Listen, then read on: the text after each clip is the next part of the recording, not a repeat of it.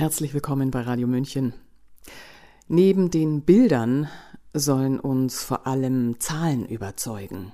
Das hat bislang gut funktioniert. Zumindest in der Corona-Pandemie. Nur, so behauptet ein Wirtschaftsinformatiker und Datenanalyst, findet er diese Pandemie bis heute nicht. Nicht in den Zahlen. Es ist Marcel Barth, der im August 2021 mit seinem Video die Pandemie in den Rohdaten herauskam und bis heute von den kritisierten Behörden keine Antworten erhält. An welchen Stellen wurde ungenau gearbeitet, gedreht oder gar getrickst? Wie geht er mit den persönlichen Angriffen der sogenannten Faktenchecker um? Und was macht der selbsternannte Erbsenzähler heute? Darüber darf ich mich jetzt mit ihm unterhalten. Herzlich willkommen, Herr Barth. Hallo, Frau Schmidt. Vielen Dank für die Einladung. Sehr, sehr gerne. Sterbefallzahlen, Intensivbetten und Inzidenzen, das sind die Kenngrößen, um die Sie sich gekümmert haben. Da geht es nicht um Menschen, sondern um pure Zahlen. Da meint man, es gäbe kein Vertun. Jetzt beharrt das Statistische Bundesamt in seinen Pressemitteilungen weiterhin auf einer Übersterblichkeit in 2020. Sie selbst sehen die Pandemie nicht und Sie sind ja auch nicht alleine. Die Universität Duisburg-Essen veröffentlicht aus denselben Daten eine Untersterblichkeit von 2,4 Prozent. Sitzen wir doch alle vor einer großen Glaskugel? ja, also man sollte meinen, es ist eine ganz eindeutige Sache, wenn man sich die Zahlen anschaut. Das war ja auch mal mein Beruf. Ich habe ja mal ein kleines Unternehmen gehabt für Datenanalyse und Dashboards und deshalb kenne ich mich da ein bisschen aus, wie man sich äh, Rohdaten anschaut und wie man sie auswertet. Ja, und das war ja auch der Grund, warum ich da reingeschaut habe, weil ich eigentlich zeigen wollte, hier ist eine schwere Pandemie, um meinen Freund zu überzeugen. Und wenn ich das so tue, wie ich das gelernt habe und wie ich das in meiner beruflichen Arbeit oft getan habe, dann habe ich halt festgestellt, es ist doch nicht so eindeutig, wie uns das Statistische Bundesamt das zeigen will und auch wie uns die anderen Behörden und teilweise Vereine das zeigen wollen.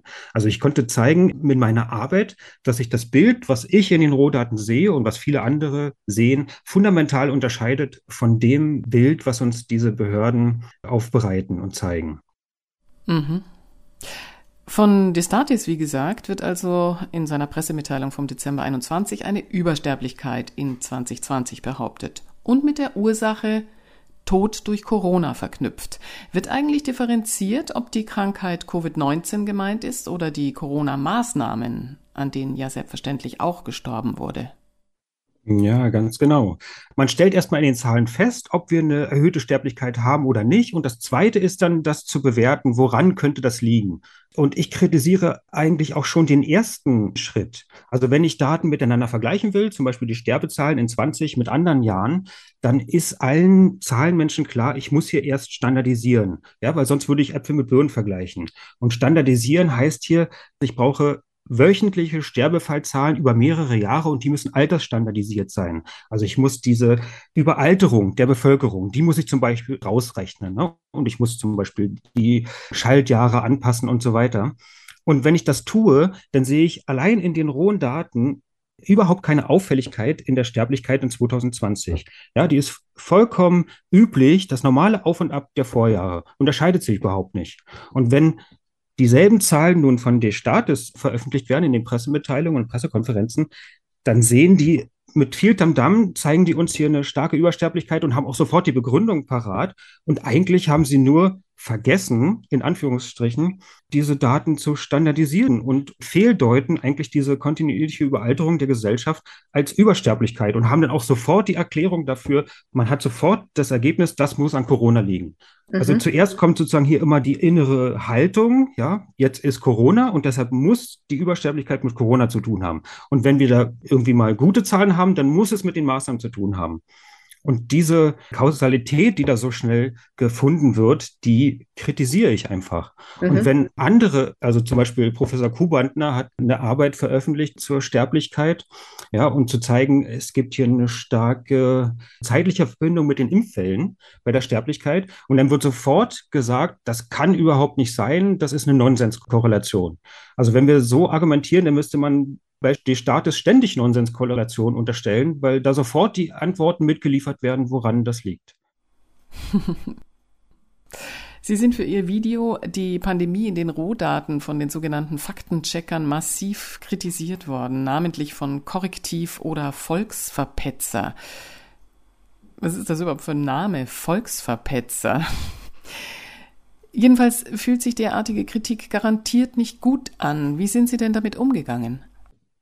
Also das hat mich stark getroffen. Also ich muss mal sagen, Volksverpetzer, da kam dann einfach so ein Faktencheck über mich, wo irgendwie lang und breit erklärt wird, ich bin ein Lügner, ein Querdenker, ein Fake News Verbreiter. Und da gab es vorher gar kein Gespräch mit dem Volksverpetzer. Aber bei Korrektiv, da gab es eben einen Austausch lang und breit ne, zu meiner Arbeit. Und der eigentliche Faktencheck ist überhaupt nicht auf diesen Austausch eingegangen. Die ganzen Antworten, die ich gegeben hatte zu den Fragen, waren im Faktencheck nicht mehr dabei.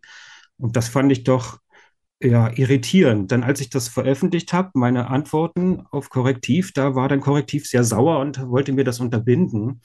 Und ein Hamburger Medienanwalt hat das dann veröffentlicht, so dass man sich das alles mal in Ruhe durchlesen kann. Das empfehle ich auch jedem, weil dann wird deutlich, wie arbeiten eigentlich diese Faktenchecker. Also mich mhm. hat das gerade bei Korrektiv wirklich getroffen. Ich habe äh, die Überschrift gelesen und dachte mir, oh, das lesen jetzt so viele Leute, das ist seitenweise Text, äh, was ich da für Lügen verbreitet habe. Ich konnte das erstmal nur ausdrucken und in die Tasche packen und dann stückchenweise mir angucken und im Detail nachprüfen und habe dann gemerkt, das ist alles Quatsch. Aber das merkt man natürlich nur, wenn man dann detailliert reingeht. Also jemand, der oberflächlich drüber liest, denkt, ah, okay, alles Quatsch. Aber wenn man reingeht, denkt man, wie kann man nur solche Fakten aneinander rein. Also wirklich überraschend, wie da gearbeitet wird. Und korrektiv kommt zu dem Ergebnis, das Video lässt Kontext aus und führt in die Irre. Und damit habe ich sozusagen den Stempel drauf. Und wenn man mein Video dann bei Facebook oder Twitter teilt, dann gibt es da Ärger für, weil es ist ja offiziell Fake News. Und kein Journalist oder so will dann mehr mit mir reden, weil man weiß ja, das ist Fake News. So hat man mundtot gemacht. Mhm. Inhaltlich müssen wir nicht nochmal aufkochen, was Sie ins Detail in Ihrem Video beschrieben haben, denn das kann man nachsehen.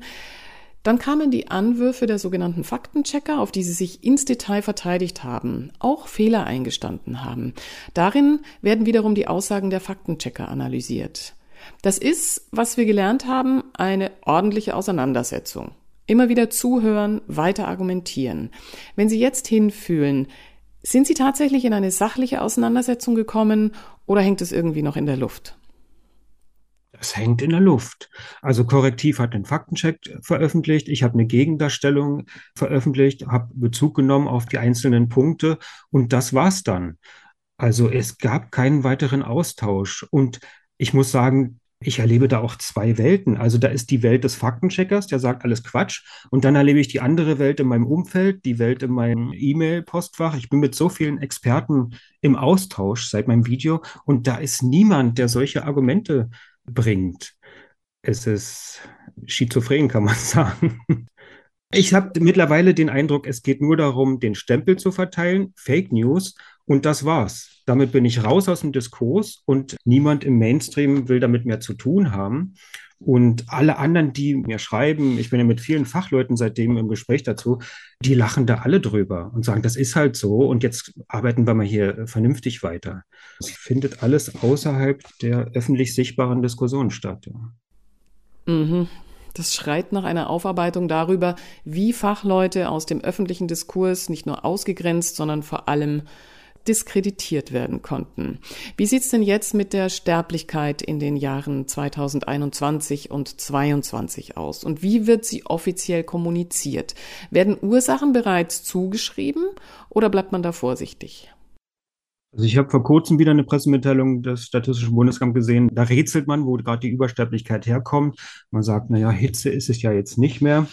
Was könnte dann das sein? Und den großen Elefanten, dass es vielleicht ja mit den Impfnebenwirkungen zu tun haben könnte, das darf natürlich nicht ausgesprochen werden. Das ist ja so ein No-Go. Aber wir haben uns die Zahlen in 21 angeschaut. Also ich habe gesehen, dass es da eben diesen deutlichen Zusammenhang zu den Impfwellen gibt und das ist für mich ein deutliches Warnsignal. Und ich habe mir die Arbeit von Professor Kubantner angeschaut und da gibt es ja auch 55 Wissenschaftler, die dazu nochmal Stellung genommen haben und jeder, der das mal mit Abstand sich anschaut, der sieht, Achtung, Achtung, hier gibt es einfach ein Problem und das sollte dringend untersucht werden. Aber bis heute sehe ich nicht. Also das würde das Paul-Ehrlich-Institut sein, die da untersuchen müssten. Bis heute sehe ich nicht, dass da irgendwas passiert. Es geht mhm. einfach weiter so. Der Datenanalyst Tom Lausen, quasi ein Kollege von Ihnen, veröffentlicht regelmäßig auch Bücher. Ich glaube, am Anfang zum Thema Intensivbettenbelegung, jetzt aber auch verstärkt zu Nebenwirkungen der sogenannten Corona-Impfung und spricht ganz offen von offizieller Datenmanipulation. Würden Sie heute nach Ihren Erfahrungen auch so weit gehen? Ja, ganz deutlich. Also damals war ich mir sehr unsicher, ob das sein kann, was ich da herausgefunden habe. Aber nach den vielen Gesprächen, die ich hatte, nach den vielen Rückläufern, die ich hatte, bin ich mir da heute genauso sicher. Also hier wird ganz offensichtlich manipuliert. Also der Kern meiner Arbeit ist ja so ein Prinzip, das habe ich genannt, Prinzip Nebelkerze. Also wir als Bürger oder Journalisten, wir bekommen ja nicht die Rohdaten zu sehen, sondern da ist immer zwischengeschaltet jemand, der uns die Daten präsentiert. Ja, also zwischen den Rohdaten und dem Bürger ist Nebel und ich habe es Nebelkerze genannt, weil der ist nicht einfach so da, sondern den wirft jemand dahin und der versperrt den Blick auf die Rohdaten. Und wie ich sagte, die Rohdaten sehen für jemanden, der da reingucken kann, ganz anders aus als das, was uns die Behörden dann zeigen. Also dieses Prinzip Nebelkerze, das halte ich für zentral und dieses Prinzip erkenne ich eben an so vielen Stellen. Gerade wenn wir über Intensivbetten reden, dann ist es ja das Divi-Intensivregister. Das ist wieder genau die Stelle, die hilft, die Rohdaten aufzubereiten, sodass Journalisten, Bürger sich informieren können. Und genau an dieser Stelle passieren wieder komischerweise ganz grobe Fehler. Und Sie sagten ja in dem Die Intensivmafia von Tom Lausen und Walter von Rossum, da hat man das ja ganz gut aufbereitet. Und es wird deutlich, das ist ein riesen Korruptionsskandal. Die Leute dort sprechen sogar von organisierter Kriminalität und legen das ja auch im Detail dar. Aber es geht einfach so weiter. Es passiert einfach nichts. Das ist das Verrückte.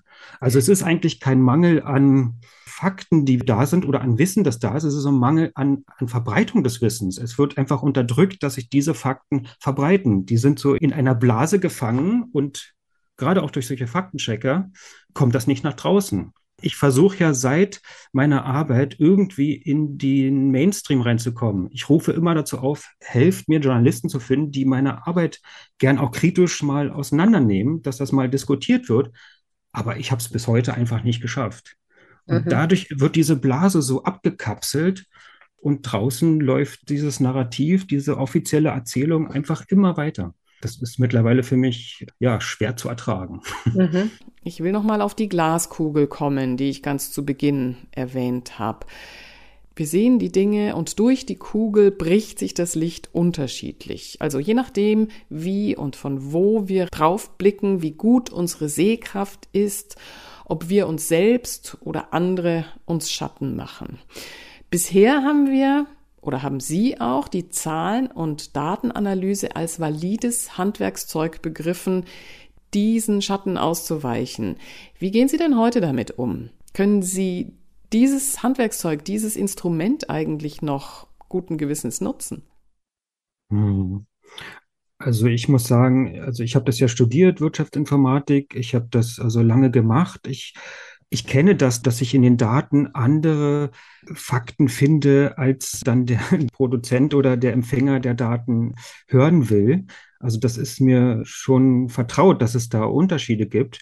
In der Corona-Zeit, an den Corona-Daten wurde es einfach für mich nochmal um Größenordnung deutlich, wie groß der Unterschied sein kann zwischen den tatsächlichen Daten und dem, was daraus gemacht wird. Und das hat natürlich enorme Auswirkungen für mich und mein Leben dann auch, für mein Weltbild auch gehabt.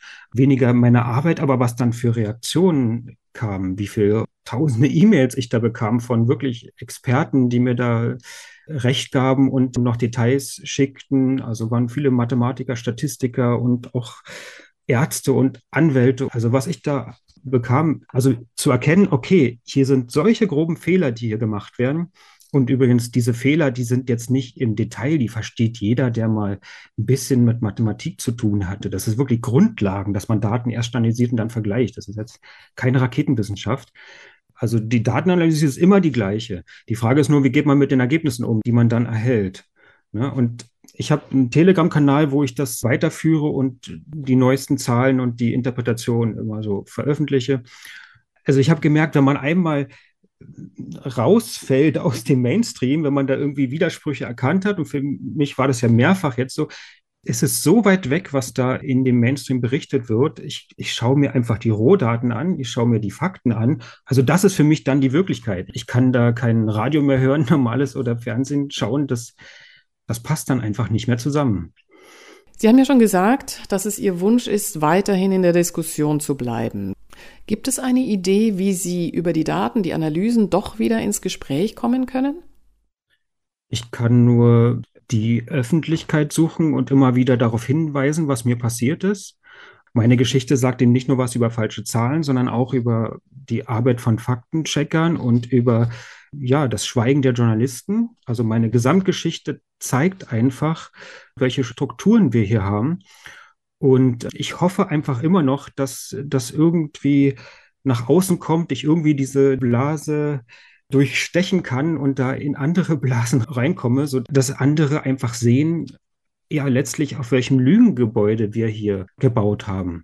Also ich war mal Offizier der Bundeswehr, diese freiheitlich-demokratische Grundordnung, das war für mich die Basis von allem. Und mittlerweile merke ich, das war vielleicht ein Riesentraum, eine Traumblase, in der ich da gelebt habe. Ja, mittlerweile sehe ich da ein, ein ganz anderes Land, in dem ich lebe, mit sehr viel Korruption und mit einer Übermacht der Medien, die hier bestimmte Narrative vorantreiben, koste es, was es wolle. Und jeder, der mit sehr fundierten Fakten davon abweicht, wird gnadenlos an den Rand gestellt oder sogar bekämpft. Ich bin ja kein Einzelfall. Es gibt ja wirklich viele. Und das, was mir passiert ist, hat dazu geführt, dass ich mir Bücher durchgelesen habe jetzt von Menschen, denen das auch passiert ist, die man schon vorher lange vor meinem Fall diskreditiert hat und merke einfach, ich habe vorher in einer Blase gelebt. Die Welt sieht einfach komplett anders aus. Also mein Weltbild hat sich einmal 180 Grad gedreht. Okay, und was macht der Erbsenzähler von damals denn heute? Was ist die Folge für Ihr Leben, vielleicht für das Leben Ihrer ganzen Familie? Also durch das, was mir passiert ist, hat sich mein Weltbild verändert und es waren eigentlich Schockmomente zu erleben, was von offiziellen Stellen mit Daten passiert, wie Faktenchecker arbeiten oder wie Leitmedien eben Dinge wegschweigen oder Leute auch diffamieren.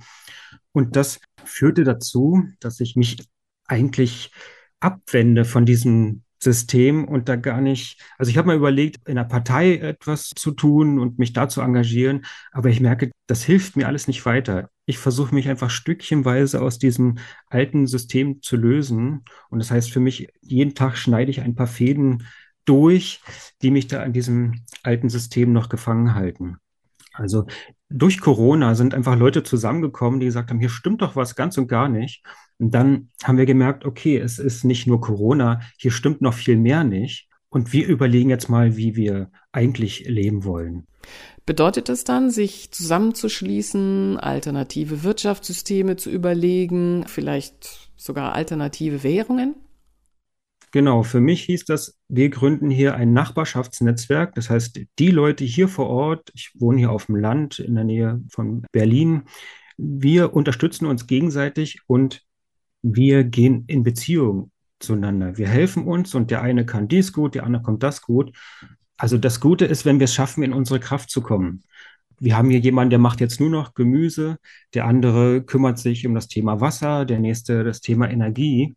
Und ich glaube, diese Art von Gemeinschaft, die wir hier aufbauen, und gerade im Osten, da sind ja viele Strukturen noch vorhanden, auf die man wieder zurückgreifen kann. Wir müssen die nur aktivieren. Also das entspannt mich im Moment zu wissen, da ist so ein tragfähiges Netzwerk. Denn so bestimmte Themen wie digitales Geld, was vielleicht mal kommt und an Bedingungen geknüpft ist, oder auch ein Zusammenbruch der Wirtschaft, Versorgungsengpässe oder auch Blackout oder Gasmangel, alles, was da jetzt wirklich für jeden auch im Mainstream denkbar ist, da hilft für mich eigentlich nur eine gute Gemeinschaft, in der ich getragen bin und wo Leute sind, die sich schon kennen, die in Beziehung zueinander sind, sich untereinander helfen. Und dann entspannt mich das einfach zu wissen, dass ich sowas habe. Ich brauche dann einfach diese Abhängigkeit von diesem System nicht mehr. Wir haben hier unser Wasser, wir haben unser Essen. Hier gibt es so tolle Leute, die so viel beitragen können. Dann ist mir das egal, was da passiert. Und das ist mein Weg. Ich ziehe mich immer mehr zurück und bin immer mehr hier in so einem Netzwerk getragen vor Ort. Und gerade die Bauern hier auf dem Land, also auch im letzten Krieg haben die Bauern hier nicht gehungert. Ne? Das wird auch in der nächsten Krise so sein. Da gibt es einfach Leute, die vorsorgen. Okay, dafür kann man Sie nur beglückwünschen. Vielen herzlichen Dank für das Gespräch. Das war Marcel Barth, Wirtschaftsinformatiker und Datenanalyst, der 2021 mit seinem Video Die Pandemie in den Rohdaten für Aufmerksamkeit sorgte. Er nannte sich damals Erbsenzähler. Mein Name ist Eva Schmidt und ich wünsche Ihnen einen schönen Tag. Ciao. Servus.